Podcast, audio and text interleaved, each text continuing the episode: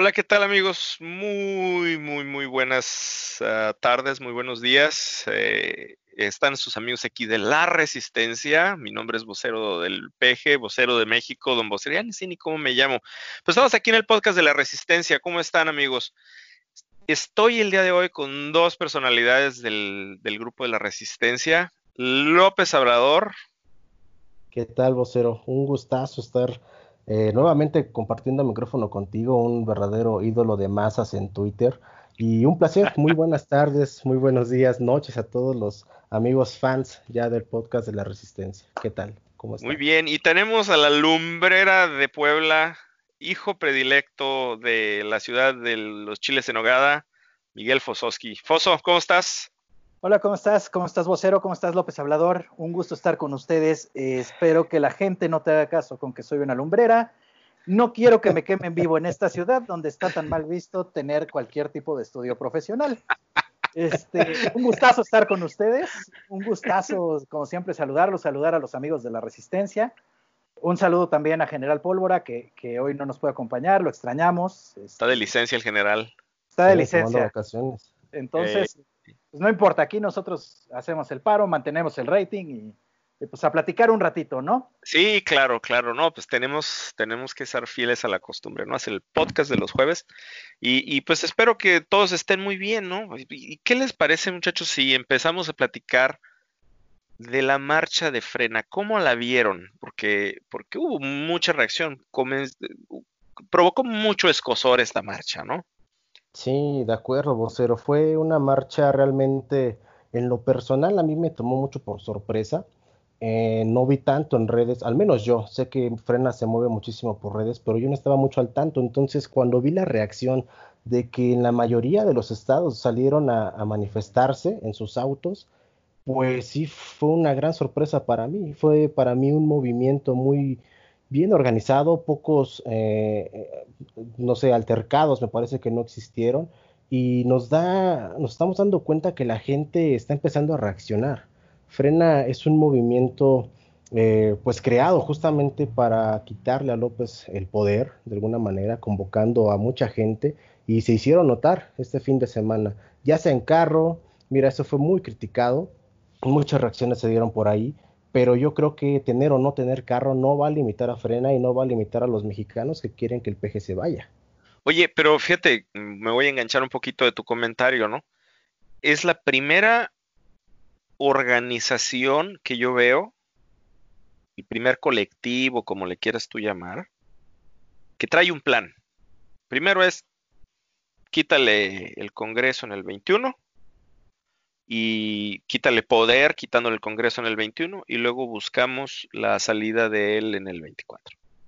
¿Cómo la, cómo la sentiste tú la marcha FOS?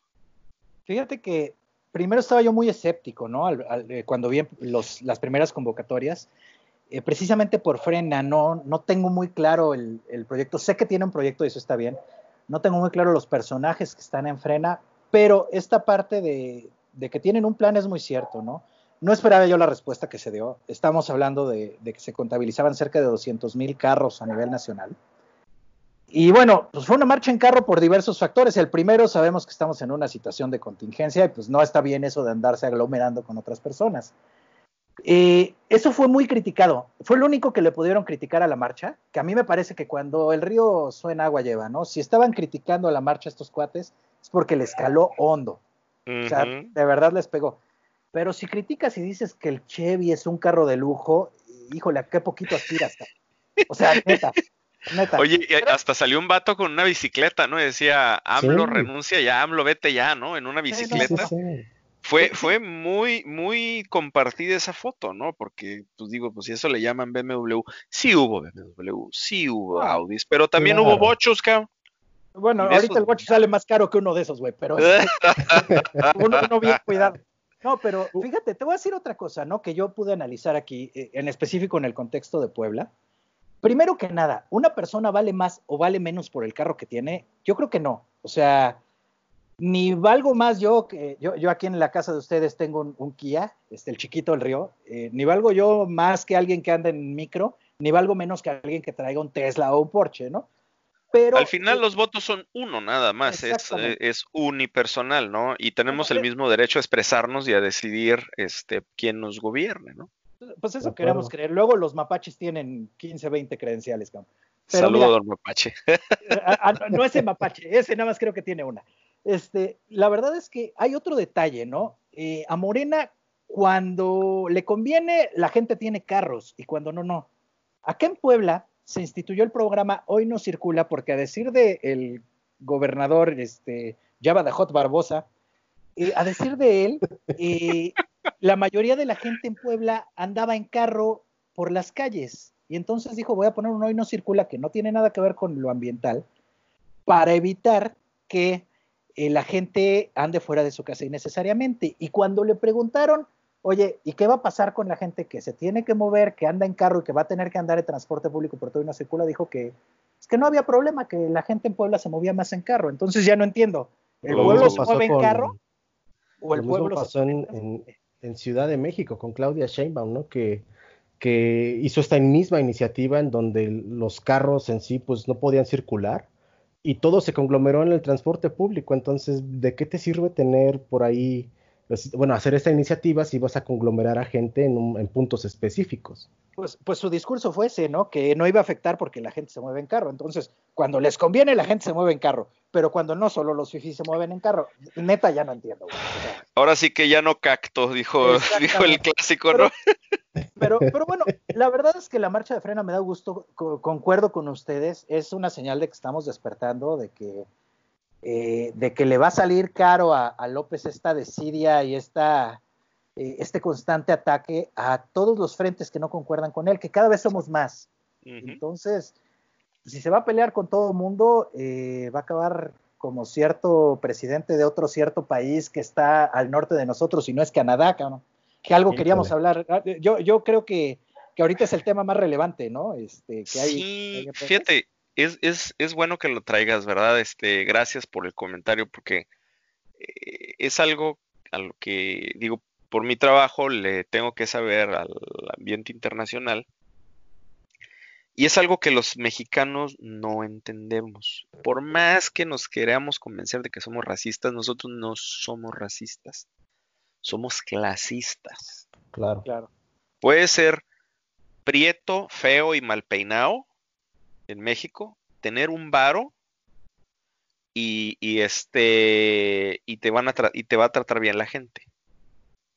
Puede ser güero de ojo verde, si no tienes dinero, te van a tratar de la jodida. México es clasista, no es racista, no le entendemos nosotros al racismo. Y, fíjate, en ese, en ese sentido, les voy a comentar cinco o seis cifras que, que, me di aquí a la tarea de investigar, ¿no? Este, para entender de qué se trata el racismo, de qué se trata la discriminación y por qué está aconteciendo esto, ¿no? La población, la población afroamericana en Estados Unidos no llega al 20%.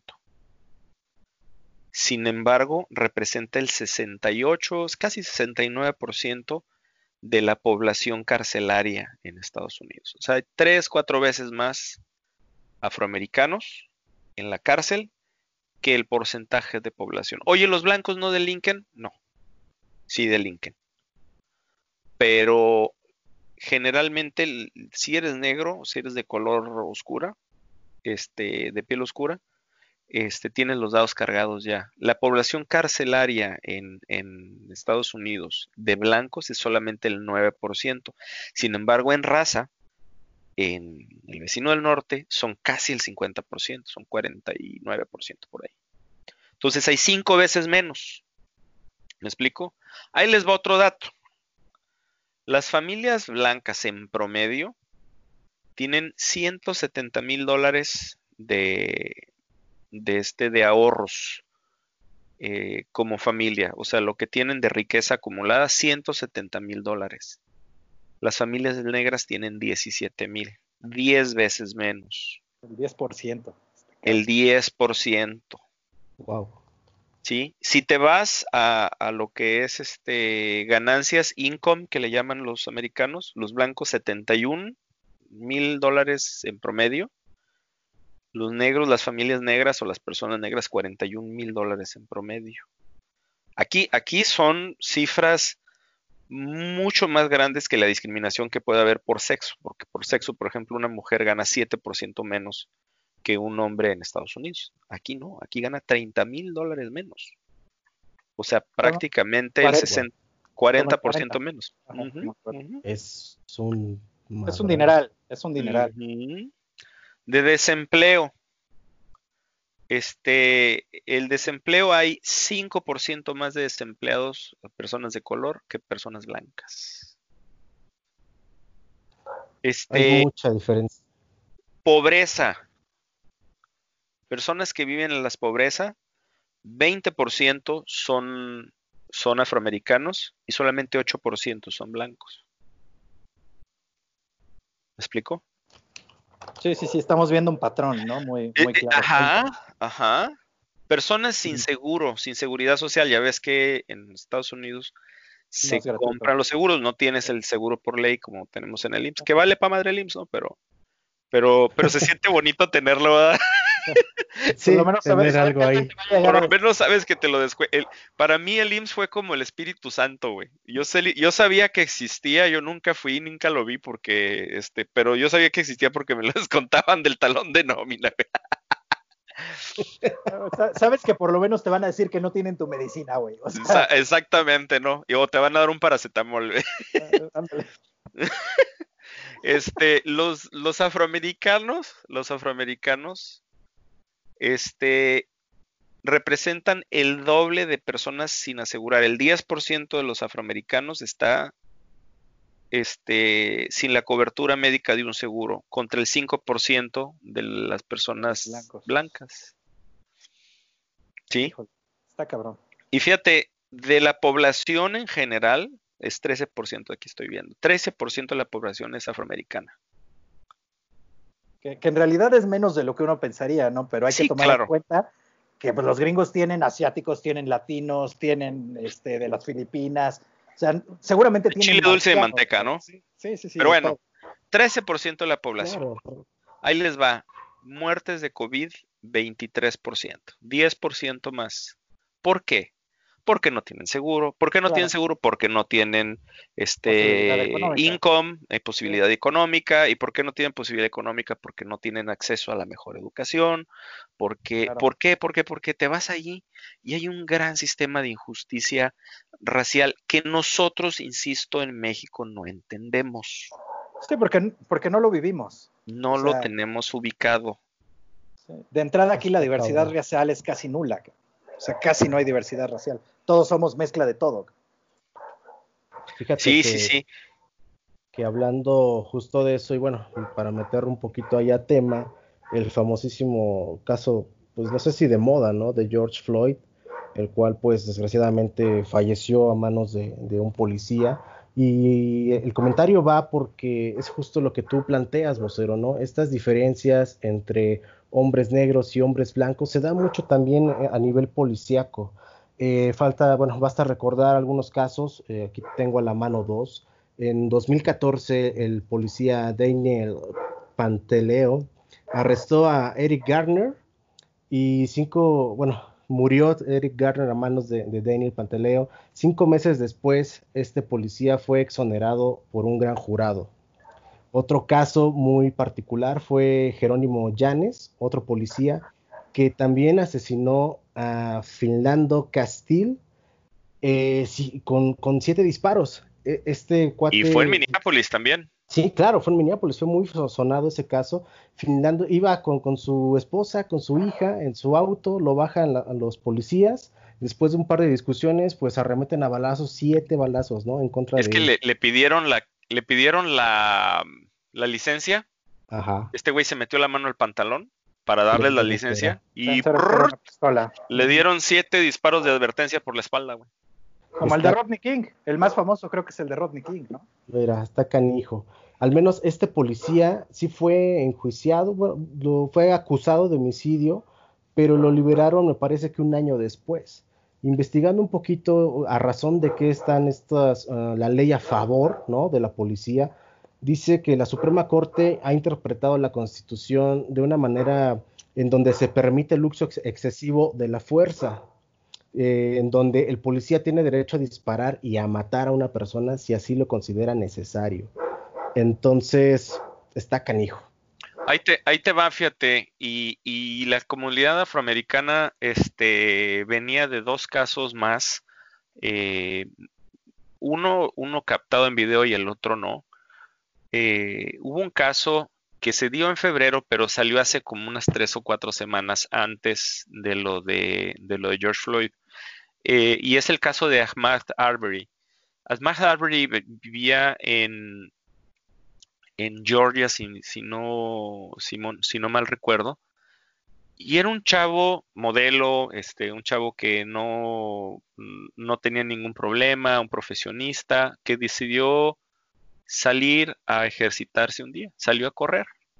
Entonces andaba corriendo y, y unas personas, un par de personas blancas, uno ex policía de ellos, de nuevo, o sea, vamos con el patrón de nuevo, este, eh, un ex policía dice, ah, caray, va un negro corriendo aquí enfrente de la casa, seguro se robó algo, güey. Y le habla a su hijo, se montan en su, en su camioneta con escopetas y van y lo cazan, güey. No hay una palabra elegante para decirlo, es un video chocante. Y una persona atrás de ellos, este, filmándolo, este, lo agarraron y los, los filmaron. ¿Y sabes qué? De febrero a mayo no se había hecho nada, no los habían atrapado. ¿Por qué? Pues porque no había salido el video, porque pues presumían que el chavo había robado algo, dijeron que había sido en legítima defensa porque el chavo los había atacado. Tuvieron que intervenir, el Estado tuvo que intervenir en el condado para decirles, oye, pues se me hace que la estás cagando aquí, ¿no? Y luego sale el video sale el video, se filtra el video y dicen, ah, caray, esto no fue en legítima defensa, lo mataron como si fuera una cucaracha, cabrón. El chavo sin deberla ni temerla. Todavía tardan cuatro o cinco días para arrestarlos. Todavía tardan cuatro o cinco días para arrestarlos hasta que se metió la federación, hasta que se metió este, uno de los fiscales del FBI. Hasta entonces dijeron, ¿por qué? Porque el otro era policía, el fiscal que estaba persiguiendo sería cuate de él, había trabajado con el hijo, todos se conocían, quedaba en familia, le voy a echar la mano a mi cuate, el cabo es que este es blanco, aquel es negro, y me van a creer que el negro era el criminal, ¿verdad? Entonces, tienen razón los, los afroamericanos para estar emperradísimos, emputadísimos, la tienen. Y tenemos nosotros como mexicanos que educarnos porque son nuestros vecinos. tenemos, ¿sí? Que, hay algo ahí bien, bien interesante, ¿no? Eh, yo he oído mucho comentario de que, de que esta cuestión está muy exacerbada a últimas fechas, en, especial desde la campaña de Trump, que sí empoderó esta división racial tan fuerte. Pero si nos vamos al contexto, Estados Unidos es un país tradicionalmente racista.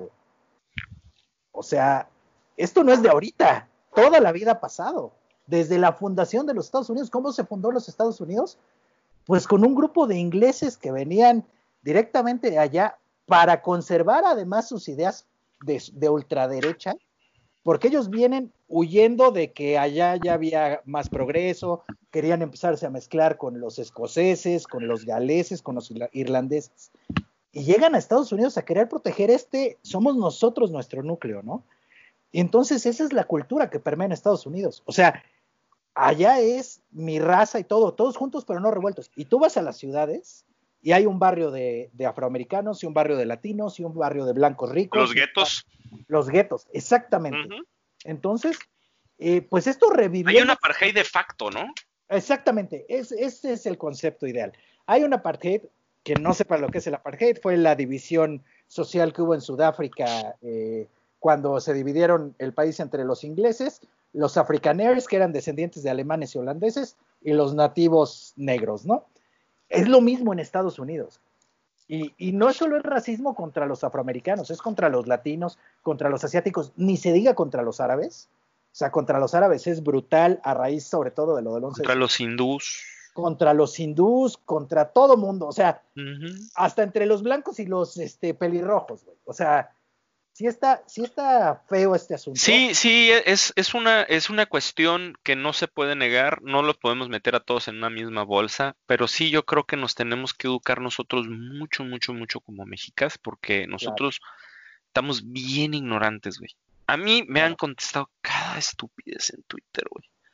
Es que fue George Soros el que estaba haciendo esto, güey. Estás de, de con, con 20 palabras que pusiste en un tweet, Estás, estás diciendo que 400 años, 400 años de racismo y de opresión no existían.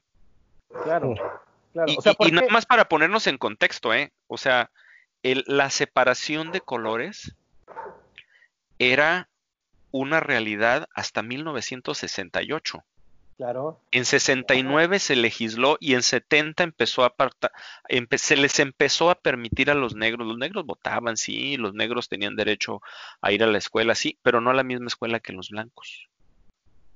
Pero no a la misma escuela, pero no podían utilizar los mismos asientos del autobús, no podían utilizar los mismos baños, ni podían irse a un restaurante. A mí me ha tocado, a mí me ha tocado lo de Rosa Parks pudo, fue en 1969 y pudo haber sido ayer, ¿eh? O sea, que no sepa lo que pasó con Rosa Parks, una señora negra que se subió a un camión y se sentó en un asiento para blancos, y le dicen, oye, ¿qué haces ahí? Pues estoy cansada. O sea, eso pasó en 1969 y podría haber pasado ayer. Tienes razón. Y no sabemos en México. Y a lo, mejor no, se lo dicen así, oye, tú no tienes derecho a estar ahí, ¿no? Pero sí llegan y le dicen, mm, señora, ¿usted pagó su boleto? Así con una sonrisa, ¿no? Este, sí me lo muestra de favor. ¿Y a dónde va? Este, ah, oiga, ¿y con qué dinero pagó su boleto? ¿Me enseña su tarjeta, por favor? ¿Me enseña su identificación? O sea, de una manera muy sutil, les hacen preguntas para decirles, tú no tienes derecho a estar aquí. Y yo sí tengo el derecho por ser la, de piel blanca. Y eso es el privilegio blanco, que no lo entendemos en México y andamos con el mame de los Waxicans y todo eso, no, pero no, hay, hay, hay prietos con lana. Eh, hay prietos con lana en México y se la pasan súper bien. Hay que ver los, los, este, los líderes sindicales, güey, esos pinches macos prietos con pelos mesos, güey. Y allá andan con su, con su morra a un lado, ¿no? Este, enfundada en un micro mini vestido y este, y todo el mundo lo respeta y le, les tiende la alfombra roja, ¿no? Entonces, eh, no, no, no somos racistas de México, somos clasistas. Claro. Pero bueno, ahí les va una. Esto, esto le está bollando la corona a Trump en un año de elección. ¿Qué puede pasar? A ver, López. Mira, está muy canijo justamente en este año, ¿no? Que, como bien dices, la reelección está a la vuelta de la esquina, la campaña seguramente se va a ver muy afectada y este evento de, George Floyd pues, ha desencadenado una cierta agrupación o, muchas manifestaciones en donde han existido saqueos, han existido, pues sí, una cierta cantidad de violencia, la Guardia Nacional ya está en las calles también, eh, por ahí vi una nota en donde Trump eh, decía que les exigía a los gobernadores que usaran la fuerza, si no iban a quedar literalmente como unos imbéciles, entonces, no sé si esa narrativa de Trump eh, ayude en esas circunstancias, no sé si otros grupos estén organizando estos saqueos, tenemos a la ultraderecha, tenemos a la ultraizquierda, eh, no sé qué tanto. Lo que sí sé, y son algunos datos, por ejemplo, el primero de mayo la aprobación de Donald Trump estaba alrededor de los 43.3% y la desaprobación estaba en 50.7%. Estos datos de de una, mm, lo saqué del 538, en donde se encarga de hacer como una ponderación, ¿no? De, de todas las aprobaciones, desaprobaciones, hace un promedio y saca estos datos. Pero eh, datos más recientes, la aprobación de Trump estaba en 42.9% y su desaprobación en 53.6%. Hablamos de tres puntos arriba su desaprobación. No sé qué tanto le llegue a pesar este fenómeno a Donald. ¿Cómo la ven ustedes? Pero fíjate, yo, yo veo que sí va en un camino hacia la no reelección. Este, es, pero yo también lo veo con mucho miedo. Y les platico por qué. Hace tres días quiso revivir un estatuto, una ley de rebelión, de insurrección, que no se usa desde 1807. Para quienes no sepan lo que es eso, O sea, los americanos son muy apegados a la ley, a la constitución y todo esto. Y el presidente, igual que nosotros, no como, no como, no como en México, el presidente está obligado a, a cumplir la constitución. Entonces él quería hacer que el ejército se moviera en las calles para proteger la Casa Blanca, el ejército, la marina, la fuerza aérea. Ellos por ley no pueden hacer eso. La Guardia Nacional no es el ejército. La Guardia Nacional es una reserva que tienen los gobernadores que está en, a disposición del Estado y que entra como una reserva cuando hay una guerra. Cuando hay una guerra, los gobernadores o el gobierno federal llega con el gobierno y le dice, ah, gobierno de California, necesito que me pases 500 soldados de tu Guardia Nacional y ya los mandan, ¿no? Los mandan de misión, pero son del Estado. El gobernador tiene, tiene poder sobre ellos, no el presidente. Entonces la Guardia Nacional es la que está patrullando este, las calles ahorita. Entonces él quería meter al ejército, ejército, ¿no? Y no puede. Entonces, cuando dijeron, no puedo, oye, ¿cómo si puedo? Pues hay un estatuto 1807. Un 1807, güey, sean 113 años. Entonces le dijeron que no, y ¿sabes qué hizo? Le pidió a tres, cuatro gobernadores que son cuates de él que les mandaran este, efectivos para, para cercar la Casa Blanca. Wow. Y cercaron la Casa Blanca. ¿Y sabes a quién más mandaron para allá? A los de la migra, güey, a los del CBP. Caray. Al Control, eh, este, Border Patrol o algo así. Este, a los del CBP están allá. Hay un montón de fotos de gente armada con uniformes así medio de la migra, así pantalón verde, con chalecos negros, sin insignia, sin placa, con rifles de asalto, este, y, y bueno, la cereza del pastel, güey, que la verdad es que fue como un orgasmo visual para mí. Donald Trump puso una muralla, una pared alrededor de la Casa Blanca el día de hoy. Y apagó las luces. Y apagaron las luces. Las luces ya, dos noches durmió en el, en el búnker. En el búnker, sí, claro. Digo, para, los que, para los que no conocen, la Casa Blanca es un atractivo turístico. O sea, eh, tiene todos los reflectores para que se vea magnífica desde fuera y quieras entrar a, visitarla, ¿no? Verla apagada es una señal clara de, que algo no está bien. De un fracaso, ¿no? Exactamente. Un, ¿Desde cuándo? ¿Desde cuándo no se había visto eso, no? Desde el 11 de septiembre. Exacto. Mira, mira nada de septiembre. No se había visto. Casi 20 años. Y estamos de acuerdo que el 11 de septiembre fue un evento que cambió la historia moderna. Bueno, pues aquí podemos ver un evento que está cambiando la historia de Trump, ¿no? Eh, yo, yo quería comentar eso, que, que este discurso de división de razas, de empoderamiento, no solo de la raza blanca, ¿eh? el discurso fue de empoderamiento de la separación de razas, fue lo que le dio el triunfo a Trump hace unos años. Pero ese mismo discurso se le está volteando ahorita bien cañón en, esta situación. ¿Por qué? El discurso creo yo que le funcionó mientras hubo un avance económico. La gente estaba tranquila porque al estar divididos, su, aumentó el empleo, trajo cosas de vuelta a Estados Unidos, se peleó con todo el mundo, que eso a los gringos les encanta, o sea, demostrar que pueden pelearse con quien quieran. Les gustó mucho, pero ahorita que están viendo, entre muchas cosas, por la pandemia, por la situación global y todo, que están decayendo sus, sus expectativas económicas, es cuando dicen, ah, caray, o sea, nos estamos dividiendo y además nos está yendo mal, pues nos está cargando, ¿no? ¿Vieron la declaración de hoy del, del que fue el primer ministro de defensa durante el gobierno de Trump? ¿Del perro loco Matis? Exactamente. ¿Qué dijo? A ver, cuéntanos. Eh, pues lo que dijo es que él nunca había visto un presidente de los Estados Unidos dividir a la gente. O sea, este esto lo que estamos viendo es el resultado de tres años sin, un liderazgo claro dentro del país. Así dijo. Estás hablando de Estados Unidos, ¿verdad? Porque en el otro país donde no hay liderazgo llevamos uno y medio.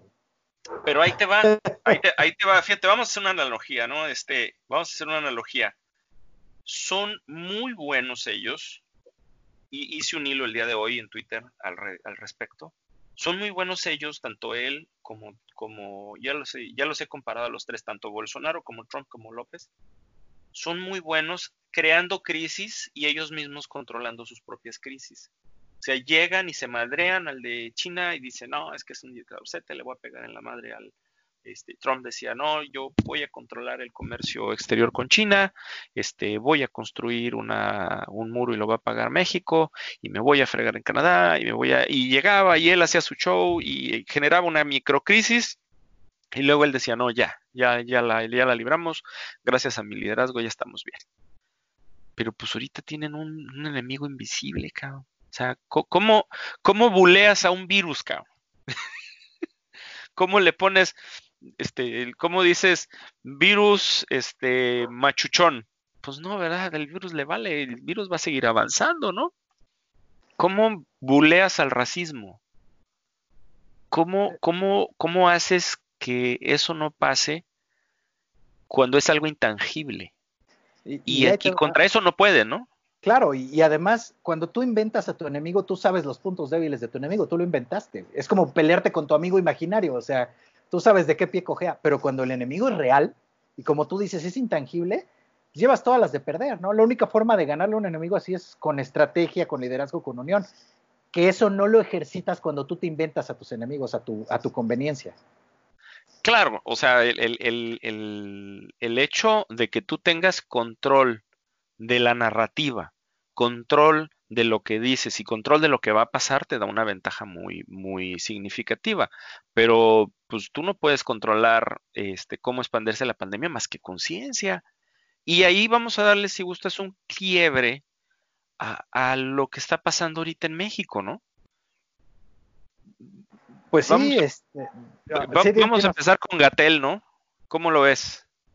Híjole, este, pues mira, mientras no lo veamos como lo ve Susana Zabaleta, no hay bronca. ¿eh? Este, eso está bastante drástico. Gatel, Gatel tiene un problema.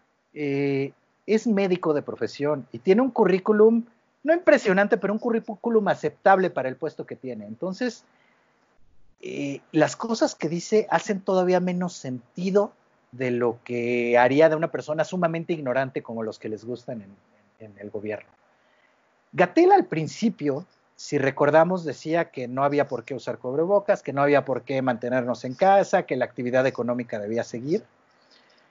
Cuando ya teníamos algunos casos en México y cuando era inminente el golpe, ¿no? Eh, estas declaraciones de inicio son las que marcaron el rumbo de la estrategia que se ha seguido en México. Y no importa si las autoridades quisieran ahorita cambiar la narrativa o no, ya nadie se las cree.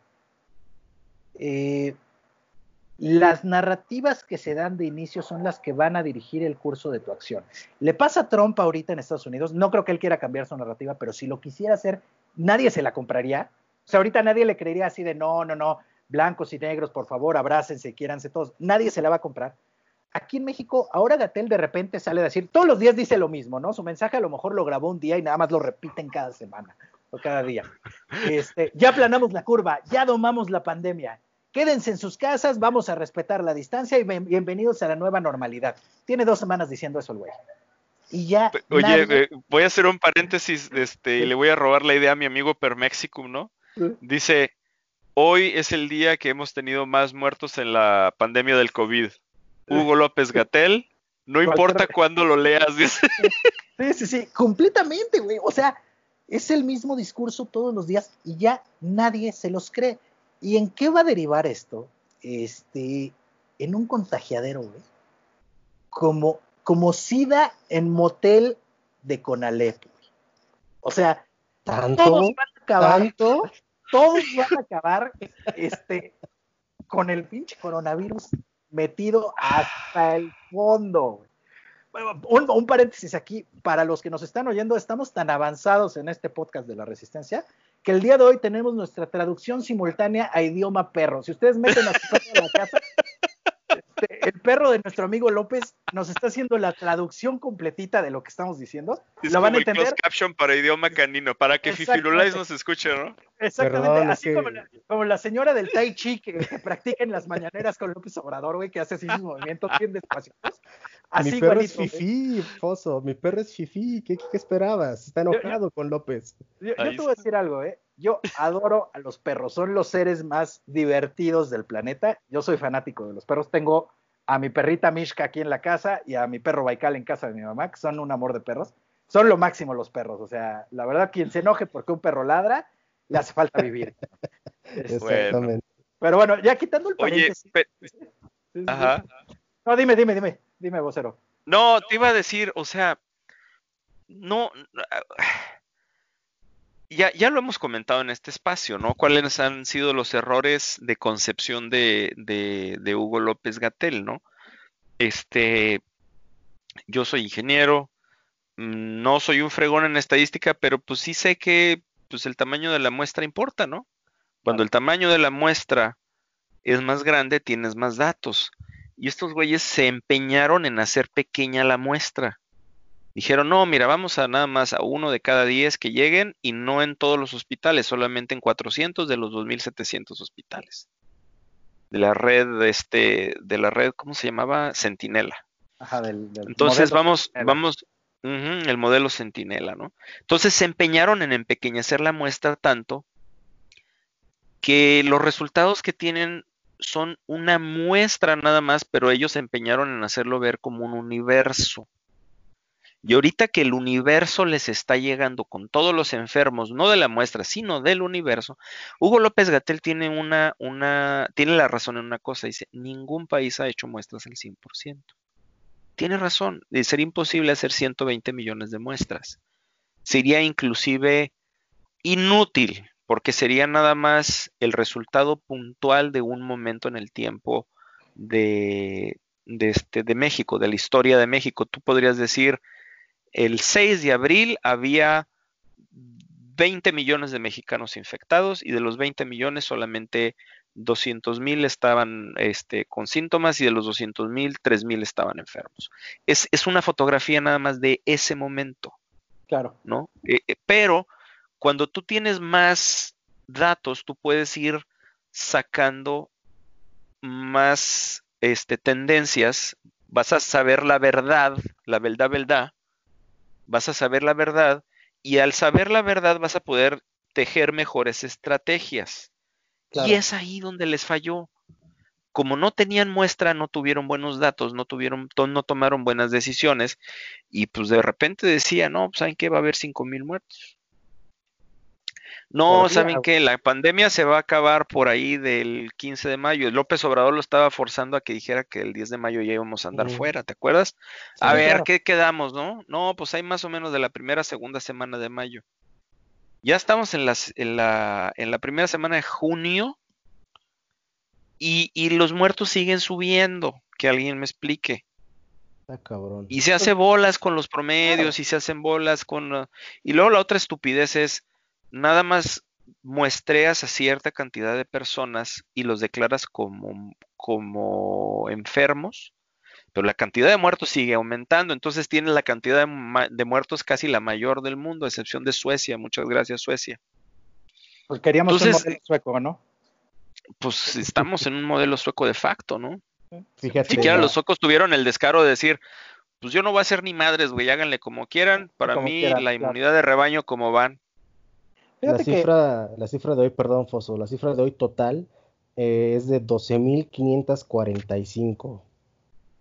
12.545 muertes en total. En el pico más alto de esta curva que se domó hace un par de semanas, ¿no? Eh, híjole, la verdad es que esto es una muestra de lo que es este gobierno. ¿eh? Eh, de aquí podemos sacar clarito cómo se maneja el gobierno. El gobierno es enemigo de los datos, es enemigo del conocimiento y es enemigo de la estrategia. O sea, como bien lo dices, vocero, eh, si tú tienes, obviamente no le vas a hacer pruebas a toda la población, ¿no? Creo que el país que más pruebas hizo fue Corea, y Corea del Sur, por supuesto, y Corea del Sur le hizo pruebas alrededor del 10% de su población, que es una brutalidad. Y veamos los números que tiene Corea. Obviamente ni tenemos el poder económico de Corea, ni la población de Corea, tenemos mucho más gente. Pero si tú amplías la muestra, haces una mejor estrategia, pero también evidencias que estás mintiendo. Entonces, ¿cómo le hacemos? Vamos a poner nuestra... Además, ese es otro factor bien importante que, que hay que tomar en cuenta, la economía. Ya venimos con una economía deshecha, deshecha antes de la pandemia. Quisieron mantenernos sin miedo. Quiero pensar que esa fue la, estrategia original. No dar números reales, no decir que nos guardemos. para no generar miedo y no parar más la economía. Pero esto va a desembocar en tener parada la economía más tiempo, por eso digo que son enemigos de la estrategia, en tener parada la economía más tiempo y además en tener muchos, muchos más contagios y desafortunadamente muchas defunciones. Hoy vi en, redes sociales eh, una publicación de un, de un comunicólogo de acá de Puebla bastante famoso, que hablaba de, del número de muertes ¿no? que hay. Las semanas pasadas mucha gente comentaba, no, yo no conozco a nadie, esto es puro mito, este Felipe Calderón se inventó el virus mientras inundaba dos bocas. y resulta que hoy los comentarios van en el sentido de, pues ya se murió mi primo, y yo no creía en esto. O sea, como que la gente ya está empezando a tomar conciencia, pero no sé si es muy tarde para esto. Y la verdad, a mí me preocupa porque ahorita vamos a salir de esta situación de la pandemia, pero el gobierno va a ser el mismo, va a estar en contra de los datos y en contra de la estrategia. Y van a venir peores catástrofes a raíz de eso, porque además la mejor herramienta estratégica, que teníamos era el Fonden. Y ya, se lo acabaron. O sea, no, los, no lo chutamos, ¿no? Este, pero, pero fíjate, eh, eh, sí, es eh, yo lo comentaba en un podcast que me aventé solo el otro día, este, ya la, pandemia pasó de ser el dato a ser mi amigo, mi pariente, mi conocido, mi vecino. Pasó de ser algo que le pasa a alguien a algo cercano a mí. Claro. O algo que inclusive que hasta a mí me dio, ¿no? Tiene nombre y cara. Le dio a fulano de tal. Perengano colgó los tenis, ¿no? Entonces ya, ya toma un efecto personalísimo y ahí yo creo que es donde todas esas mentiras, toda esa, toda esa incapacidad, toda esa, este, todo ese ánimo de verle la cara a la población, de verle la cara a los mexicanos, ahí es donde le va a pegar al peje. Ya las encuestas de popularidad lo llevan este, en empate técnico en el me gusta y no me gusta. Ahora, a este, 6 de cada 10 mexicanos o 7 de cada 10 mexicanos está preocupado, ¿por qué creen? Por la economía que va, va este, en caída libre. Como gordita en tobogán. Como gordita en tobogán. Y 7 de cada 10 y 6 de cada 10 está preocupado por este por la salud.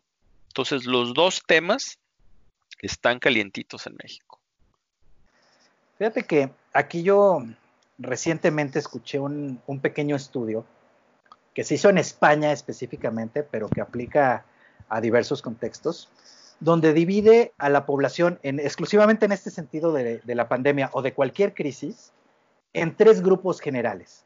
Un grupo que no cree que la crisis sea real, son todos estos que vemos haciendo torneos de fútbol, que dicen que, la, que, que no existe, que andan dándose besos y abrazos, que se van a formar a las pizzas el día del niño para comprar la pizza para el chamaco. El Oxxo para el charole 24. Exactamente, el Oxxo, ya hay las cervezas. Chelas, Foso, las este, chelas. Ya, ya hay, por cierto.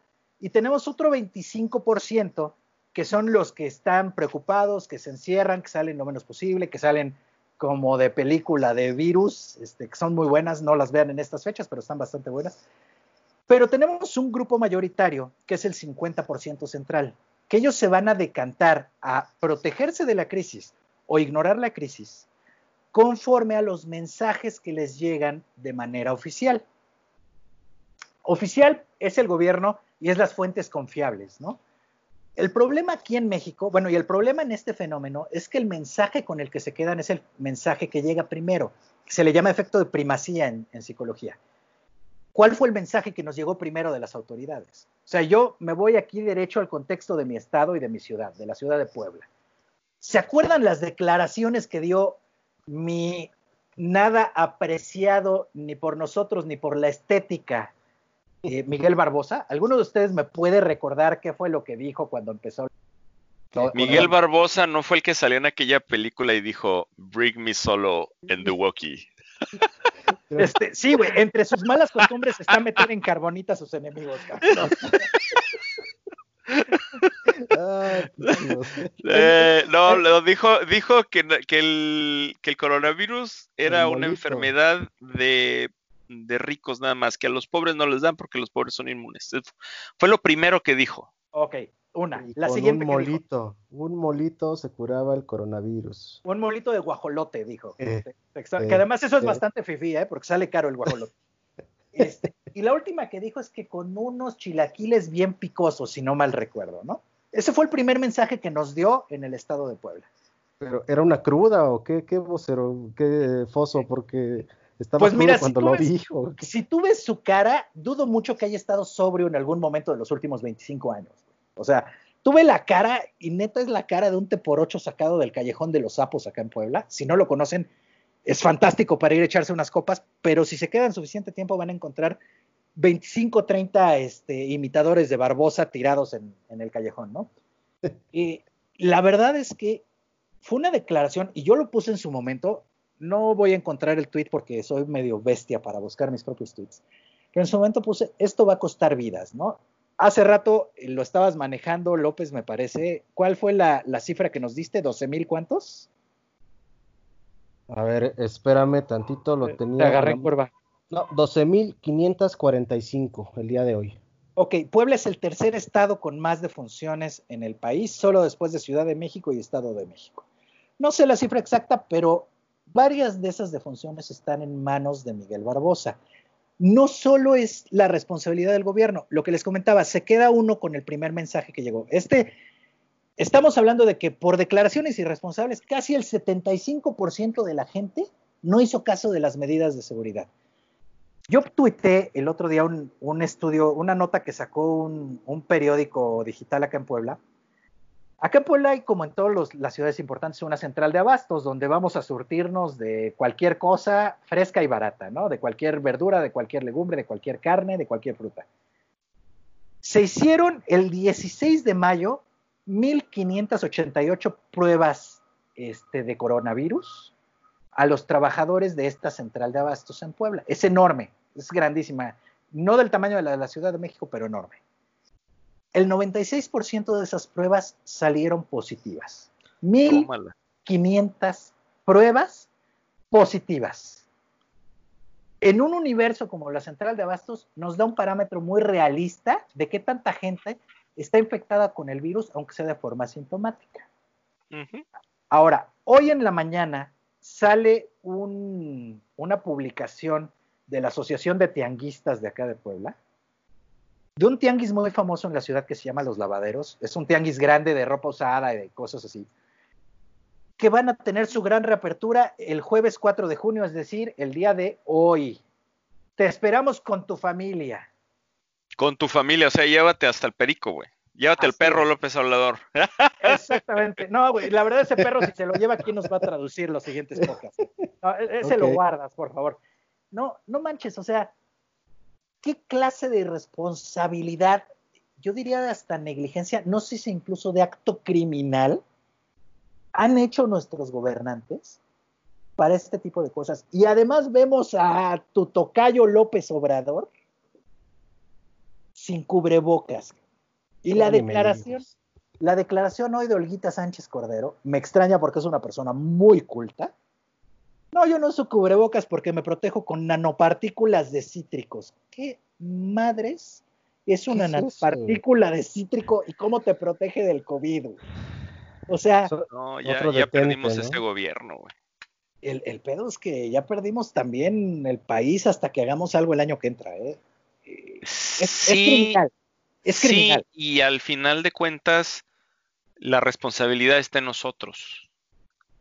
Sí, porque nosotros, yo no, pero nosotros como sociedad pusimos ese gobierno de ineptos ahí. Sí, porque nosotros permitimos que el PRI hiciera las marranadas que hizo y se los dejamos y no, no levantamos la voz. Sí, porque no permitimos, no, no buscamos y no denunciamos a los, los delincuentes, a los narcotraficantes. Estamos, estábamos a gusto como sociedad y estábamos en un, en un cachondeo con la, con la corrupción. Y llegó alguien y nos ofreció este, las perlas de la Virgen y decidimos hacerle caso como sociedad. No, no van a decir, ay, el vocero es Chairo. Ni madre, no soy Chairo. Este, nosotros como sociedad, sí, luego, ¿no? Sí. Ahora sí voy a decir como López Obrador, mis detractores nomás están viendo a ver qué chingados la cago, ¿verdad? Pero eso, eso sí calienta, dijeron. Eso sí calienta, ¿no? Este, nosotros como sociedad elegimos este pinche gobierno. Claro. Y nosotros como sociedad volvemos a donde empezamos, con acciones cívicas como la marcha, lo vamos a poner en paz. A ustedes no les ha tocado, a mí sí. Una marcha de dos millones de personas en la Avenida Paulista, en Brasil, Brasil. y fueron más de 11 o 12 millones de personas en todas las, las, las, el resto de las capitales. Este, cambia el país.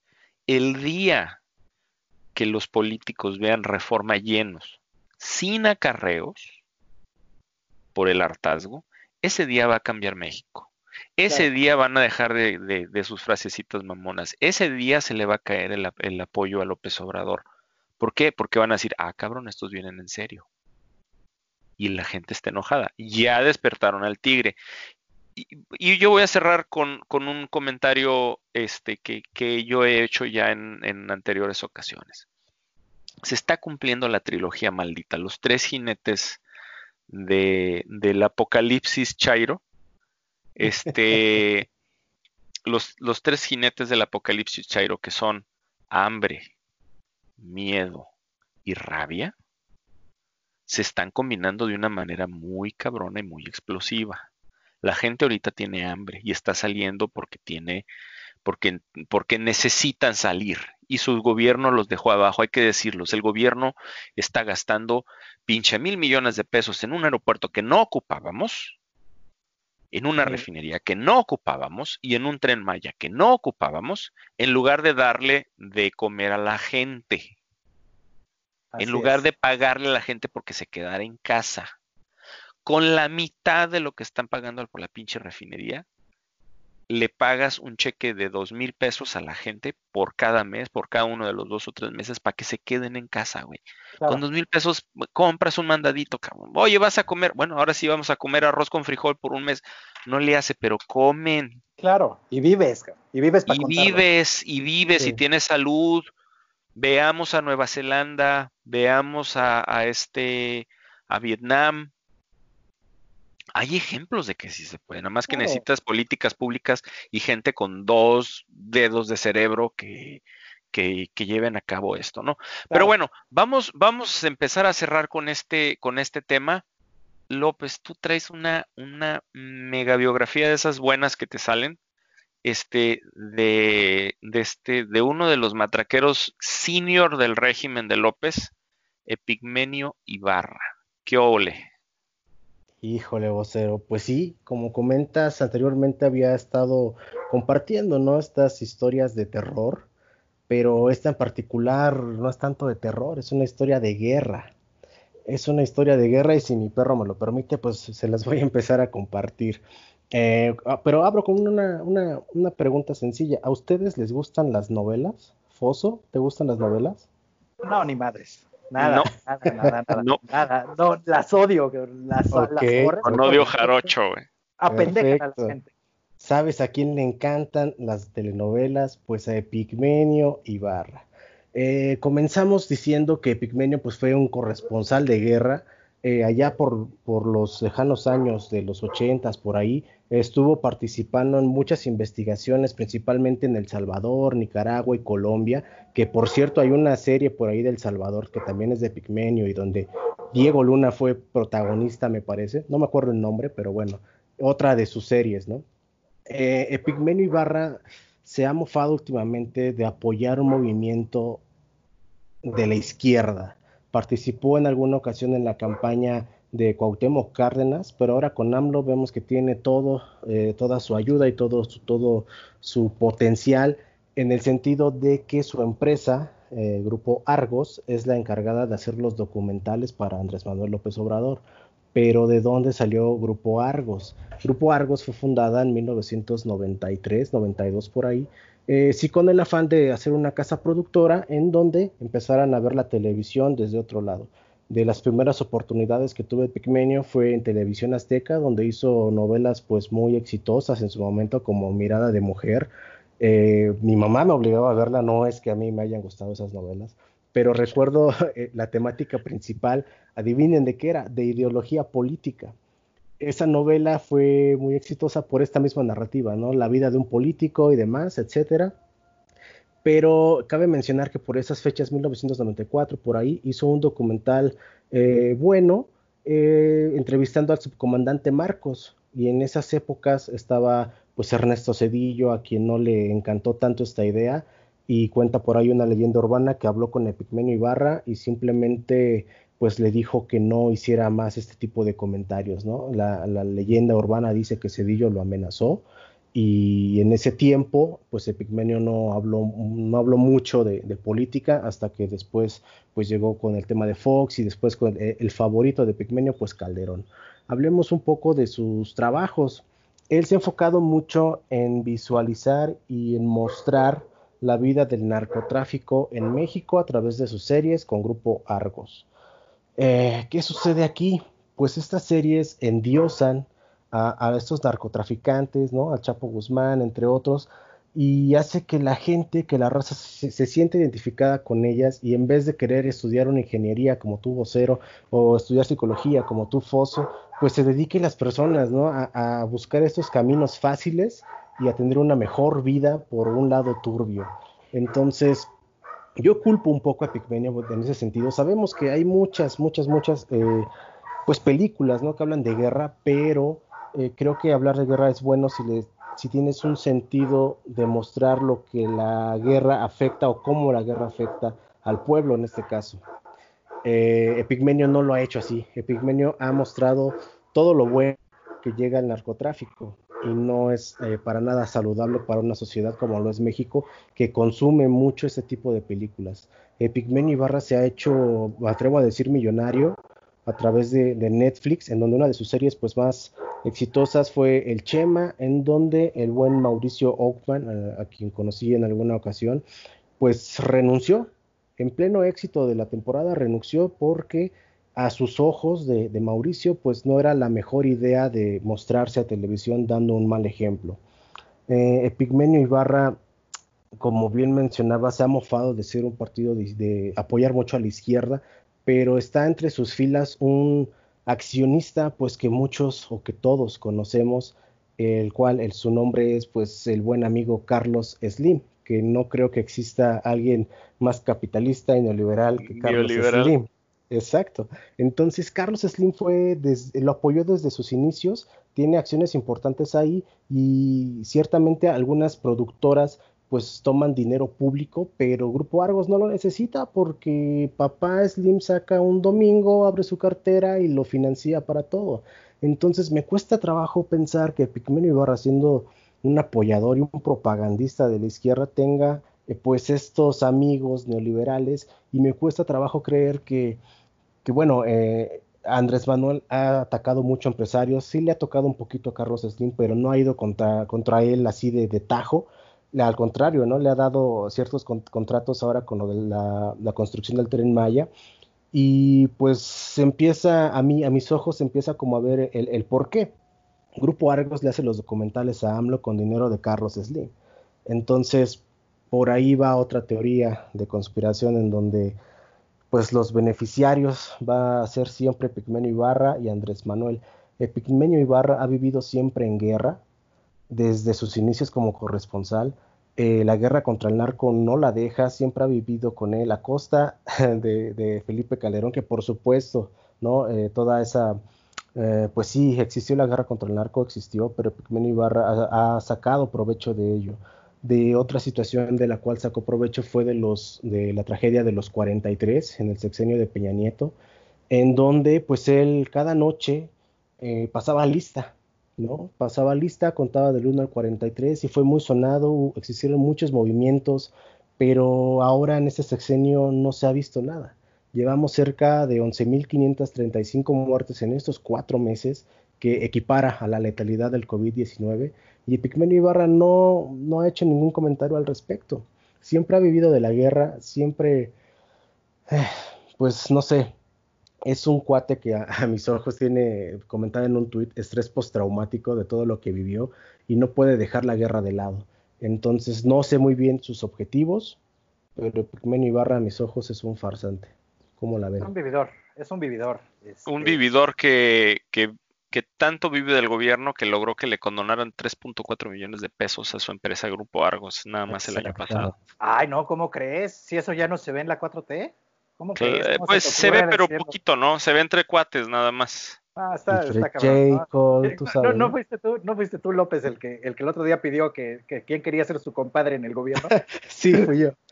sí, güey, o sea, mira, lo de Pigmenio es, es, para llorar, pero también es para llorar lo que vende, ¿no? Eh, nos encantan en México las historias de, de, Rosa Salvaje y de Mariela del Barrio, los que, los que nos tocó esa época, de el pobre que mágicamente se vuelve rico, ¿no? Eh, decía decía un, un, amigo de mi mamá que le tocó esto del movimiento del 68 y que en su momento fue porro y todo, decía mucho, abajo la burguesía hasta que seamos parte de ella, cabrón. También decía, también decía, la mente y el corazón pueden ser socialistas, pero el estómago, el estómago es burgués. Ándale. Entonces, pues, pues por ahí va lo de Pigmenio, ¿no? Este, muy socialista, muy socialista, pero pues ahí anda con más de 200 pesos en la bolsa. Claro. Sí, claro, claro, claro. Pues muy bien, comentarios finales de este podcast, caballeros. Eh, López, vas. Pues nada, digo, siempre es un placer compartir micrófono con ustedes. Muchas gracias por el espacio. Eh, saludos ahí a todos los amigos de la Resistencia, al buen general. Un saludo muy afectuoso a Tere Lagos, a Lady Hallet y a todos los que nos escuchan. Sabemos que tenemos varias plataformas donde pueden escuchar este podcast. Suscríbanse a cada una de ellas, comenten qué les parece, qué les gustaría escuchar en el futuro. Y nada, nos vemos en Twitter.